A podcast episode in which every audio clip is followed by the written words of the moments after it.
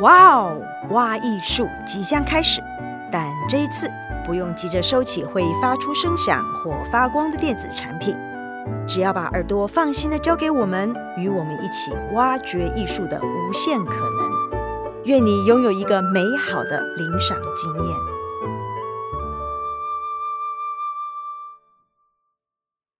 大家好，我是魏婉容，欢迎来到啊，我就看不懂舞蹈 Podcast。提到舞蹈，许多观众常常说，我都看不懂。嗯，这是一个很好的问题。舞蹈一定要看懂吗？看不懂就不能看吗？这是一个平易近人的舞蹈 Podcast。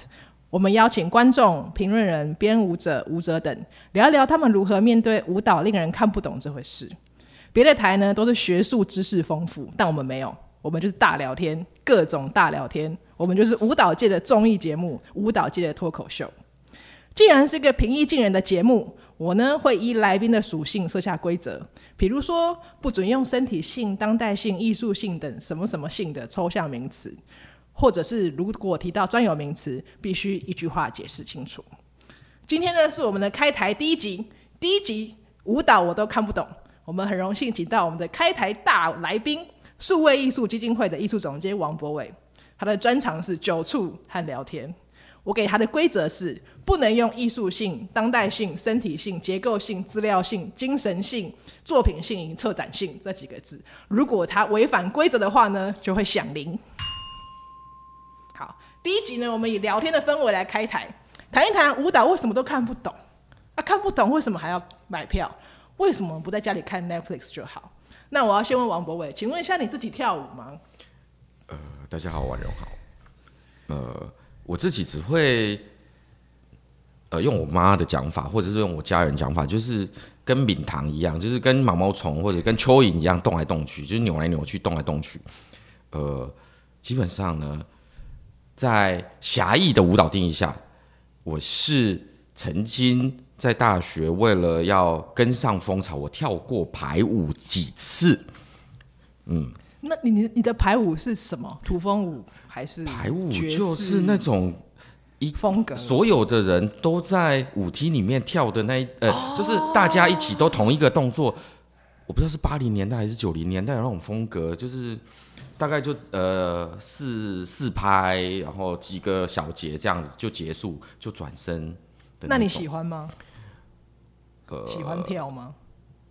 呃。呃，这个好难哦，就还没有开始，整个都还没有开始聊，来宾就先被问到了，所以表示你跳完排舞之后，此生就再也没有其他的这个跳舞课啊，或是社交舞的经验。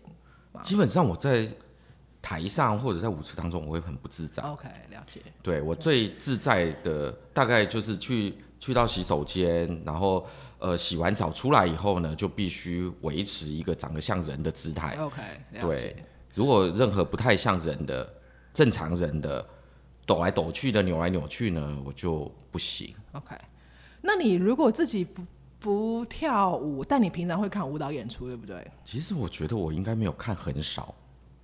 你可不可以不要？哎、欸，我等一下那个。不好意思，就是王博的规则应该加一条，就是不可以用双重否定。你就说我只是看的蛮多就好了。什么叫我没有看的很少？所以你是看蛮多的，对吧？算是啦。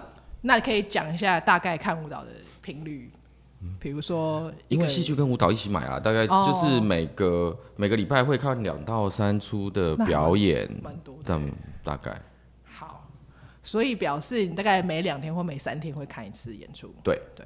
那既然是舞蹈 podcast，我想还是想问舞蹈。所以你自己不跳舞，但你平常去看舞蹈演出的时候都在看什么呢？哦，这个就是我自己每次看完表演、看完舞蹈表演，就是在问我自己的问题。然后到底看我是谁？我在哪？我到底看了什么？没错，我一定要提及一个最让我每次看完就一定有疑惑的，就是呃，标舞剧场每呃常常礼拜三晚上的呃混沌声响。嗯，对，那个我每次。只要其实，在现场我就已经不知道我在看什么。等一下，你可以，我我要为那个听众说明一下，混沌声响是这样，他们就标舞剧场找一个舞者，然后一个音乐家来两个人即兴，舞者也即兴，音乐家也即兴，而演出是八点开始，他们两个人呢五点才会碰面。也就是说呢，这规则是他们之前不允许偷见面，不允许偷讨论，一切现场见。来了就是即兴这样。对，我从看的时候，一开始我就想要找到任何一条线索来帮我自己，不要是像在海中的浮木，完全没有任何可以抓的地方。结果呢，我每次呢，就是觉得我只要回家的时候都是在翻船。然后我一定会从，因为我常常是跟朋友一起去的，我一定会从走出标舞剧场的门口，一直抱怨到捷运，抱怨到我跟我朋友离开。那个抱怨通常是，到底他们两个为什么在五点之前不能见面？为什么不能稍微套招？啊，不行啊，那套招就不是即兴啊。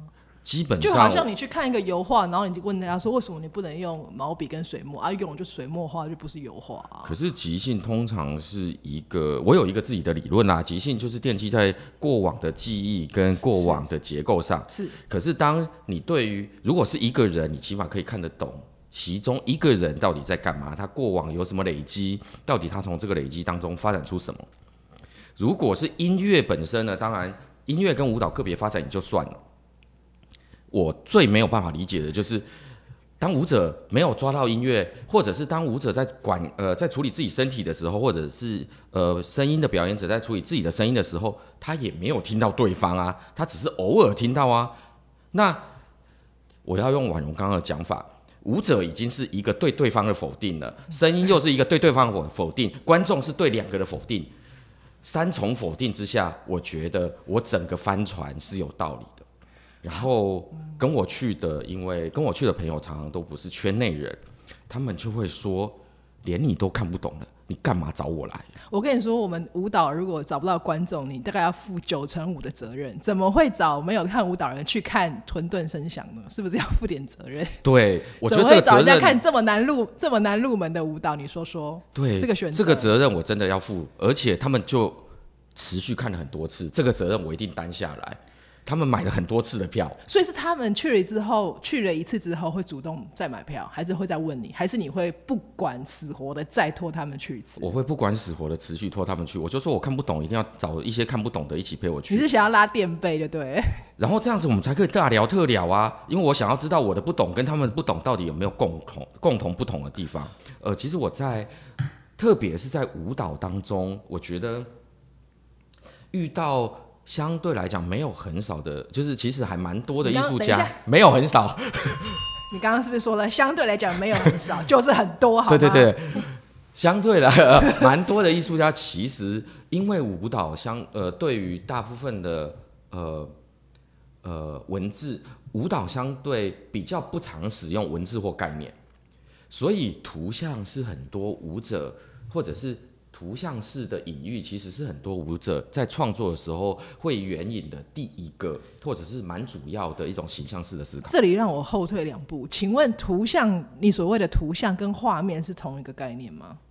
画面，呃，如果我们用呃英文来表示的话，可能会比较清楚。Image 跟 Picture 是不太一样的。OK，对，呃，所我用的我所谓的图像其实是 Image 的概念，也就是说它可能有很多种不一样 Pictures。对，就像说，呃，我可能可以想到有一个分支状的东西，我可以想到树，我可以想到根，我可以想到，呃，等等等等，对，它就会有一个跟土地相接的肢体的感觉，所以大家就要趴下来躺在地上，接近地板，寻根溯源，接近土地，接近土地，对，肚脐贴到地上，对，这个我们在最近的五座当中，呃，一九九一九八零年代，一九八零年代末，一九九零年代初。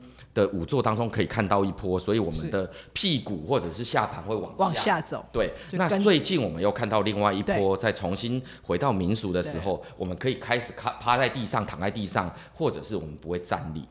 对，所以我觉得这样子的一个形象性，它其实是我从视觉。刚刚是说了形象性这个词。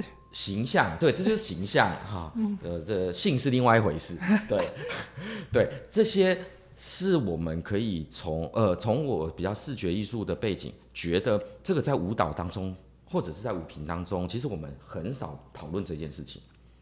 其实我们分享了，或者是我们援引了非常多的这样子的一个形象。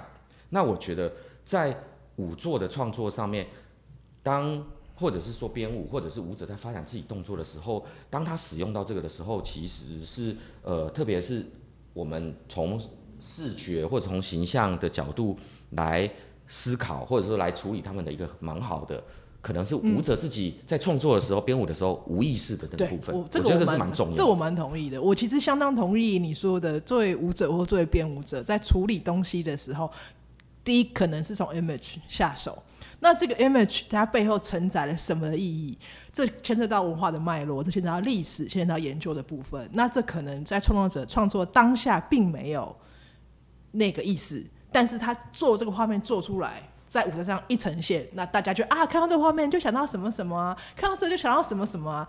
于是说，于是编舞者也没有办法逃脱这样的解读。这个我蛮同意的。嗯，对，我会觉得，其实我们可以重新再回头问说，我们。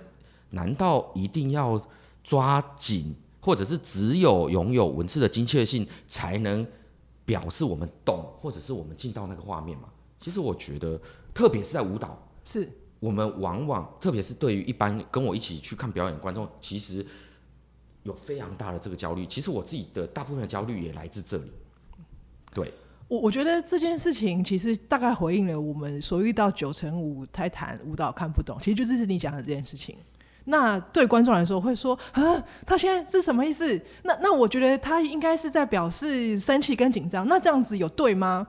我觉得在看舞的时候，很多朋哎、欸，很多听众就陷入了这个把舞蹈当做数学。没错没错，就是希我希望这把舞蹈当做数学，我希望这个题目，然后我想要翻到后面，赶快看解答本，我有没有解对？那在演出的现场，解答本是什么呢？就是演后座谈。嗯对对，对，所以会常常在演后座谈的时候被当做解答本在用，所以大家会问说：“哎、欸，请问你刚刚那是什么意思？”那因为现在的，因为艺术家回到我们刚刚讲，艺术家做了创作一个东西，做了一个画面之后，他其实把这个作品已经交出去。当然，我们在演后座谈是问不到解答的、啊，艺术家都会说：“那你觉得呢？”对对对对对，我觉得这是艺术家。然后他会听你，他会听你说：“那我觉得怎样怎样。”他就说：“嗯，那你觉得这样子也很好啊。”对对。那一来一往之间，往好处看是我们提供了空间，那往这个坏处看是这样的演后座谈的形式让大家越来越迷惑。嗯，对，因为他。抱着一个想要翻到解答的心嘛，那我买了一个参考书，我做了很多题目，然后好想要看解答哦，结果那个解答本最后都是空白的，就会更想要找解答。我并不会停止于说哦好，没有解答好，那我就相信自己，并不会，就更想要解答，然后就更迷惘。那我觉得这也是为什么我们要开这个 podcast，我们可以谈一谈这个解答本跟找不到解答中间，我们该如何自处。以我来说，我通常。是学着相信自己的感受，进去就感受，喜欢我喜欢吗？我为什么不喜欢？那通常我会额外花更多力气在观察我自己为什么不喜欢这个演出。不喜欢是因为他的口味跟我不合吗？是因为平常我喜欢那种大破大立，然后动力很顺畅的东西，但这个艺术家刚好就处理很缓慢的东西，是口味不合。这是一种，也有可能是情绪不合，可能是我原本应该是要喜欢大破大立，但我今天非常累，我可能熬夜十二熬夜十二小时写完了报告，非常累，所以大破大立对我来此刻的我来说太多太难以承受，那我会额外花心力去了解为什么这个作品我现在不喜欢，跟为什么这个作品我现在喜欢，那我觉得这是我在看舞蹈的一个一个进程。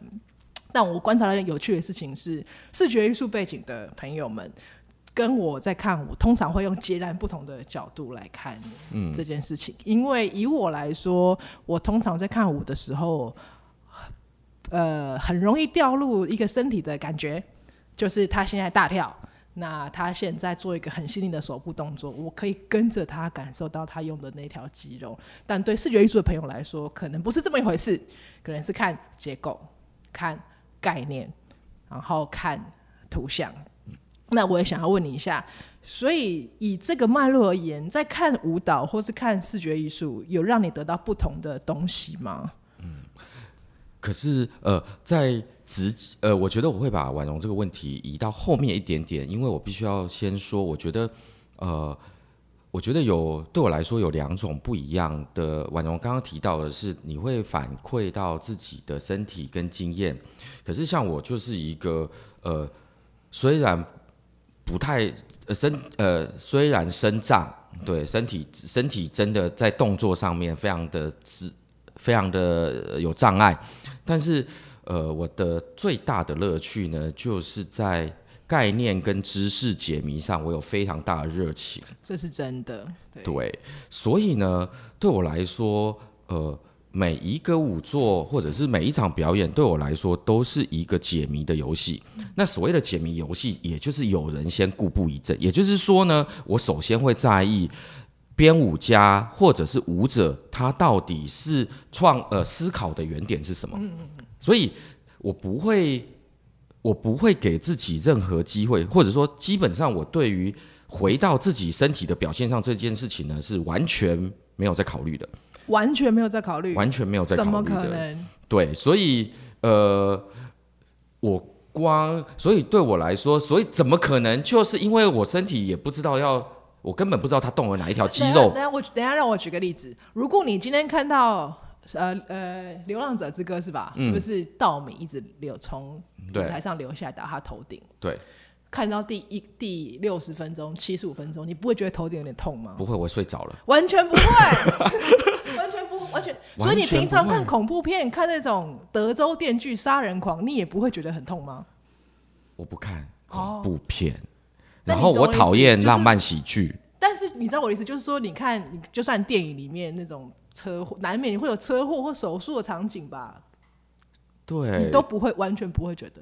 没有啊，那如果是我进去了，我就是不会再出来讨论它，就是我没有办法把同时间进去，然后我又同时间在处理它到底在干嘛。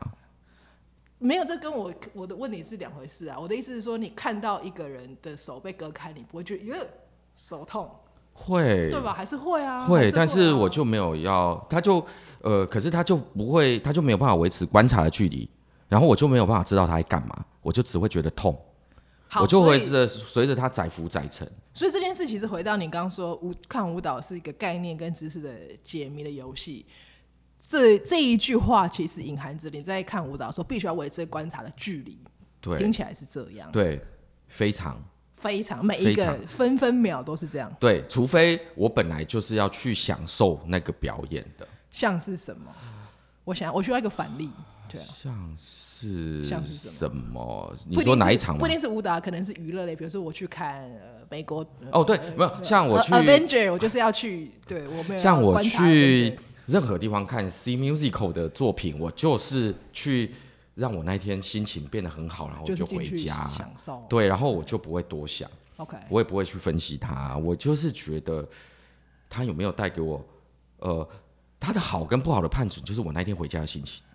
呃，但是在舞蹈的演出里面，你总是会维持一个观察的距离。基本上大部分是，太有趣了。就是我没有真的会进到。那个表演里面去。那我再问你一个问题：当你想事情的时候，脑海里有声音吗？想事情的时候，脑海是脑。你知道人世间有两人世间有两种人，一种是读东西的时候，脑脑子里面会有声音，会把它念出来；一种是完全没有声音，完全没有。我是有声音的东西，会把它变概念。所以你是没有声音的那种，完全没有。我脑袋里面都是概念。所以是哦，难怪你可以维持一个观察的距离。因为像我，就是我看东，我读，哎、欸，我读字。脑海里会有声音啊！独自为什么脑海里没有东西？我这很有趣，因为我有一天在一个科学类的粉砖上面，他就 po 一张图，他就说：“你知道吗？这世界上有一半的人读东西是脑海里有声音的，另外一半的人没有，而这一半人都彼此不知道对方的存在。”看了这个 po 文，我本人大惊失色，想说：“怎么会有人读东西没有声音？”结果就开始一一问我身边的人。大部分的身边朋友都没有哎、我就是那个从小到大，不管是任何语言哦、喔，英文也是，西班牙文也是，中文也是，我在读的时候脑海里就是有声音在跑。所以，因为你刚刚你讲到说你一个观察距离，我的第一个想法是啊，那这样不是很吵吗？就脑海里，因为你在观察事情嘛，你要一些资讯的 information 处理，那就是一直会有声音在吵啊。天哪，你的世界好多彩、喔，就是声音很很多声音啊，就是为什么我非常非常喜欢看。舞蹈是少数可以让我放下脑海里的声音，而我也很喜欢重训，因为重训扛到一定的重量之后，就没有办法顾及这个声音了。有氧运动类啊，游泳啊，长跑啊，那个声音都还会一直跑，但重训就是可以让我放下这个声音。对啊，那呃，我知道，那我知道那个我的文章或者是我写的东西，为什么会有超过一半以上的人不知道我在写什么？因为脑袋里面没有这些东西。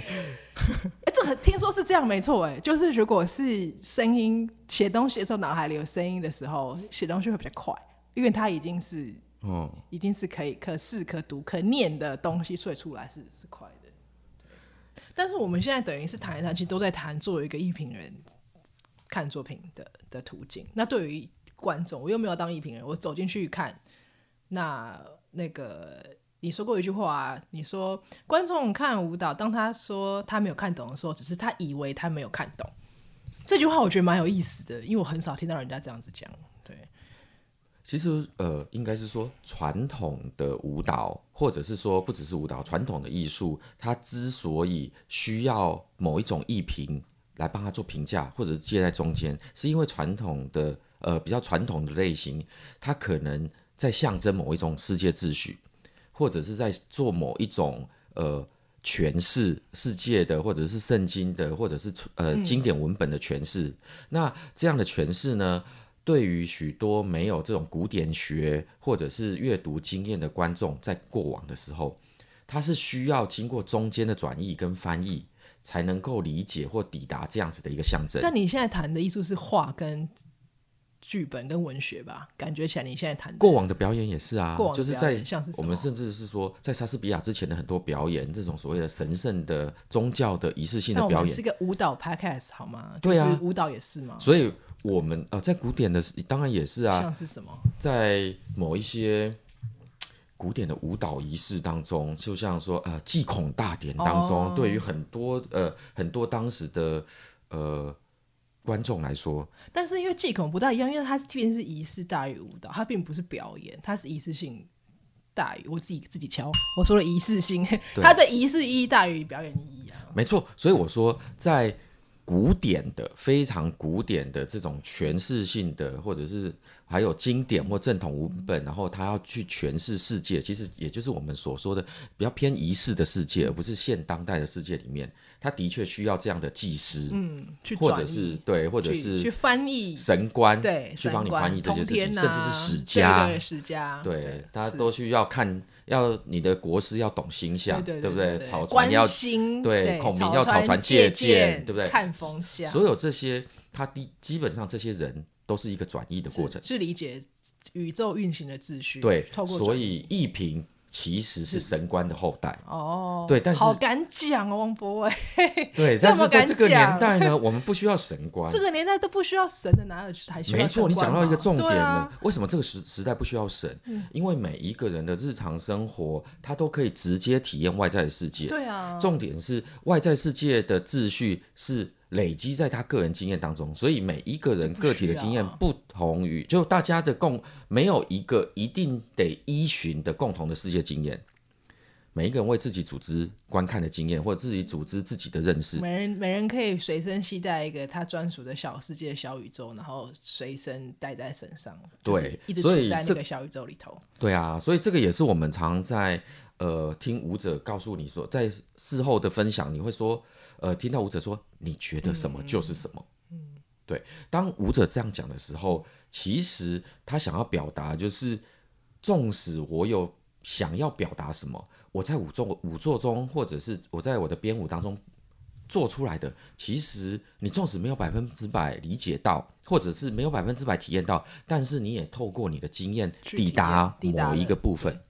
所以，就这样的角度来说。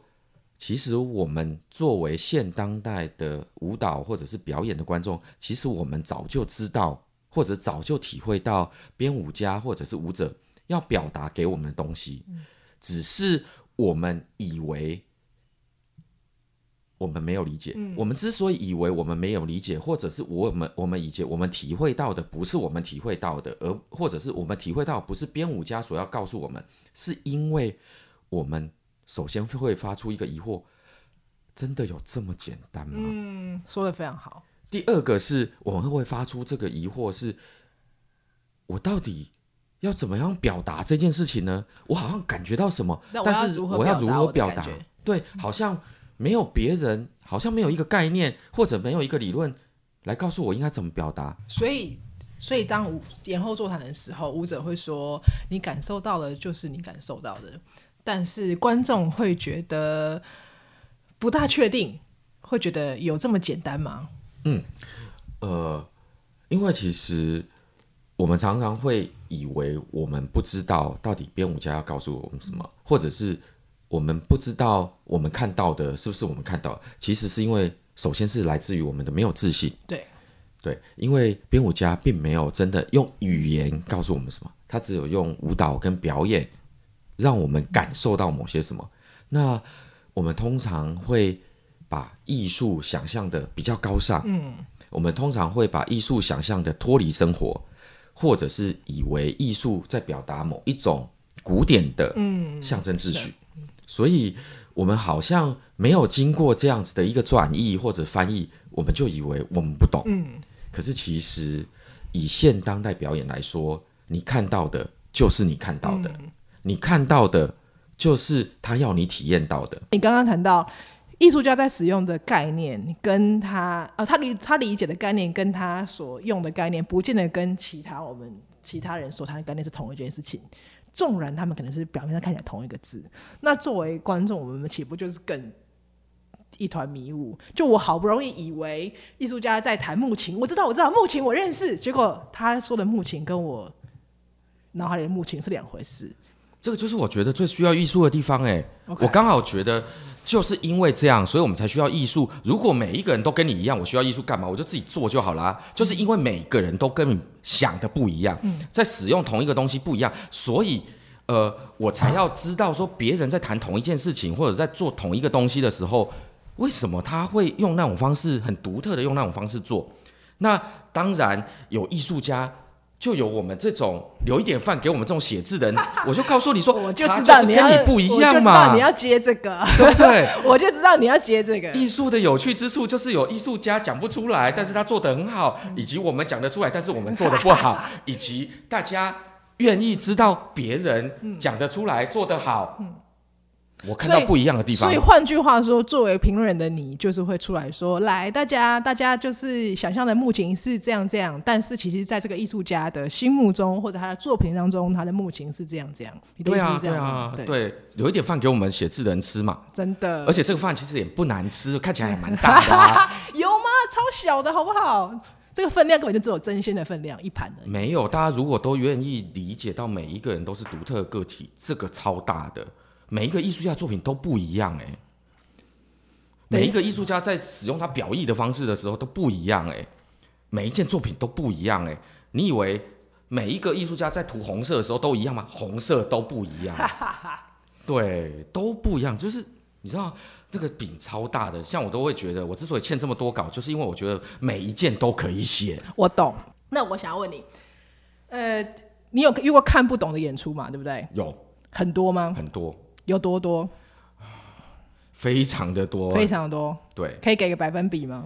嗯，百分之八十吧。百分之八十哦。那好了，那看不懂演出为什么还要看？就是因为看不懂才要看啊！看得懂我还需要看干嘛？不是啊，那看不懂的演出，你就是这样子很痛苦啊，就是还要想为什么看不懂。哦、我们因为我们是解谜游戏爱好者，哦、所以看得懂就没有意思。对对对对对，哦、所以我们就是设定人说这个密室逃脱，如果进去这个门都没锁，就太无聊。对，就是要很多道，然后锁起来这样子才会。没错没错没错，信从偏处刻将去，这是我这个国语课本教我的。什么什么听不懂？再讲一次。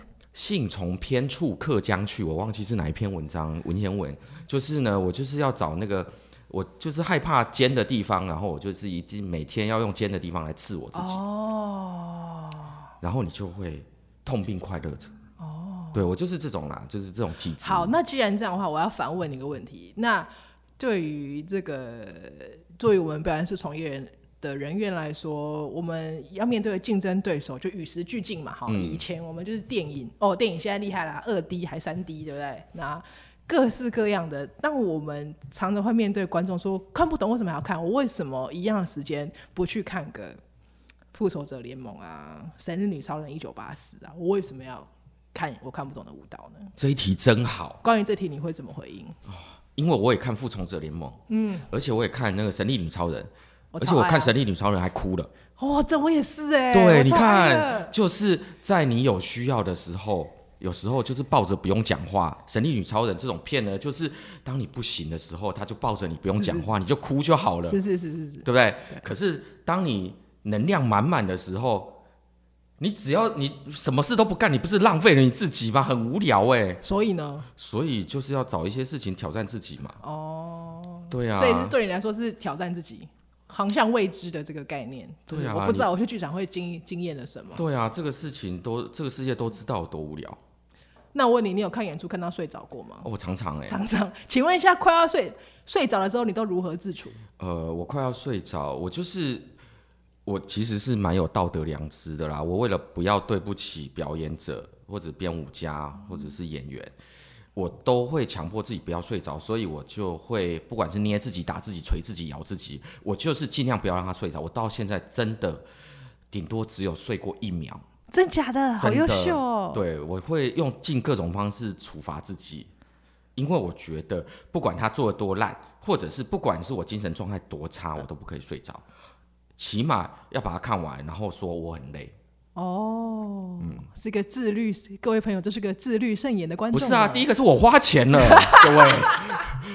就在我要称赞你自律慎言的时候，你给我回句，我都花钱了，是不是？不是，你有花，你花钱，然后人家花钱做制作，花时间做制作，是你好歹把它撑完再回家睡觉。是是是，但。我想要微抗辩一下，有时候就是真的撑不住的时候啊。你也知道，剧场人气就很舒服啊，然后那个灯光昏暗啊。这就跟我跟学生，就是我们在大学讲课，就会跟学生讲说，你真的很不舒服，你就回家睡觉，钱不重要。Oh, OK，对，你不舒服你就回家。因为台上的讲者或者台上的表演者或者老师看到你在下面睡觉，他会很难过的。也是，也是，对不对？你对自己好，也对台上好，也对台上好。对他，你没有来，他只是以为卖不出去，没有卖出去，他会回家自己睡觉。你睡觉超伤心。对，这是对他极大的打击呀、啊。好。